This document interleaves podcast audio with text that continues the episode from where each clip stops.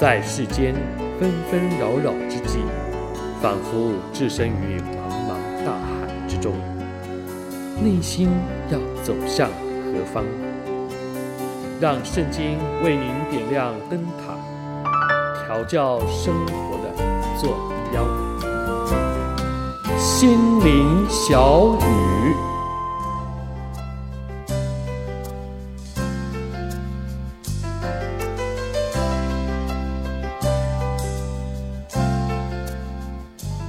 亲爱朋友、弟兄姐妹，大家好！又到了我们心灵小语的时刻，我是志阳。不晓得我们是否有被称赞的机会呢？尤其啊，是在我们服侍或者是在某些的场合啊，一些的行动啦，或讲了一些的话，让人感到很受用、很受帮助，他们总会给予称赞的回馈。当然，合一的为所得到的称赞说声谢谢是应当的。然而，有的时候啊，当我们自己知道有些成就的果效是超过我们自己的能力所及，我们会如何反应呢？尤其是在呃服饰方面，总会有这样的一个试探，就是揽功劳在身上。这就让我想起来在，在啊《使徒行传》第四章五到十二节啊，有一个这样的一个的呃事件啊，虽然不是称赞。但却是在某种意义上有个类似的情况。那先让我们来听听《使徒行传》第四章第五节到第十二节。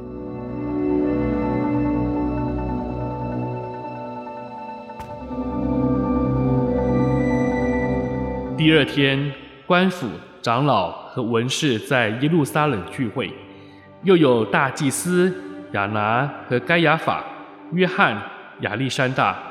并大祭司的亲族都在那里，教使徒站在当中，就问他们说：“你们用什么能力，奉谁的名做这事呢？”那时彼得被圣灵充满，对他们说：“至明的官府和长老啊，倘若今日因为在残疾人身上所行的善事，查问我们他是怎么得了痊愈，你们众人。”和以色列百姓都当知道，站在你们面前的这人得痊愈，是因你们所钉十字架，神叫他从死里复活的拿撒勒人耶稣基督的名。他是你们匠人所弃的石头，已成了房角的头块石头。除他以外，别无拯救，因为在天下人间。没有赐下别的名，我们可以靠着得救。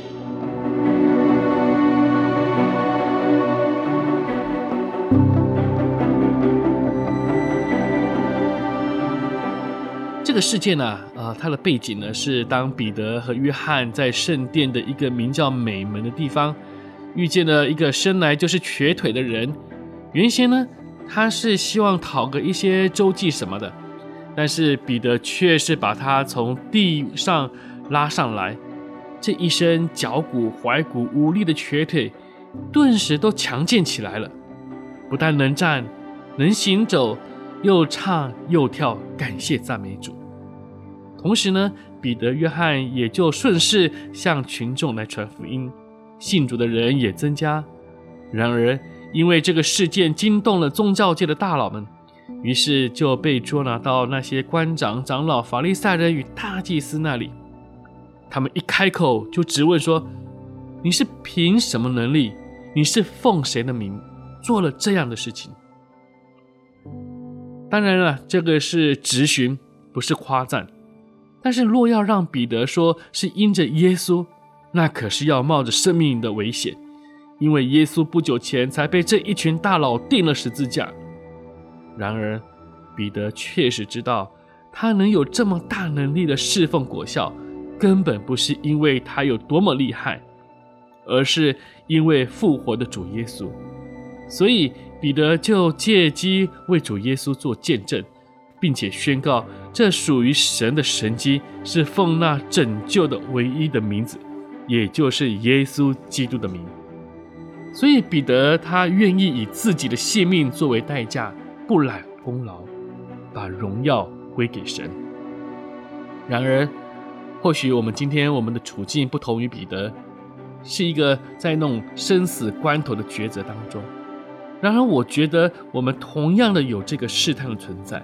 尤其啊，有些刚开始是有恩赐的神的仆人，在诸多的追捧当中，忘记了自己能够有这样的服侍的能力是来自于神，自己不过是一个器皿而已。于是就觉得自己很不得了，最后就以身败名裂来收场。或许。我们会说，我们根本不会是这些呃有名的人那个名人的程度。然而，我们是否想过，当我们开始会对于我们的服饰开始斤斤计较，或者是我们心中觉得要不是我，哪有今天的成果的不平，亦或者是觉得如果没有我啊，这个侍奉一定完蛋了，或者是一定做不出来，那这跟揽功劳在身上有什么差别呢？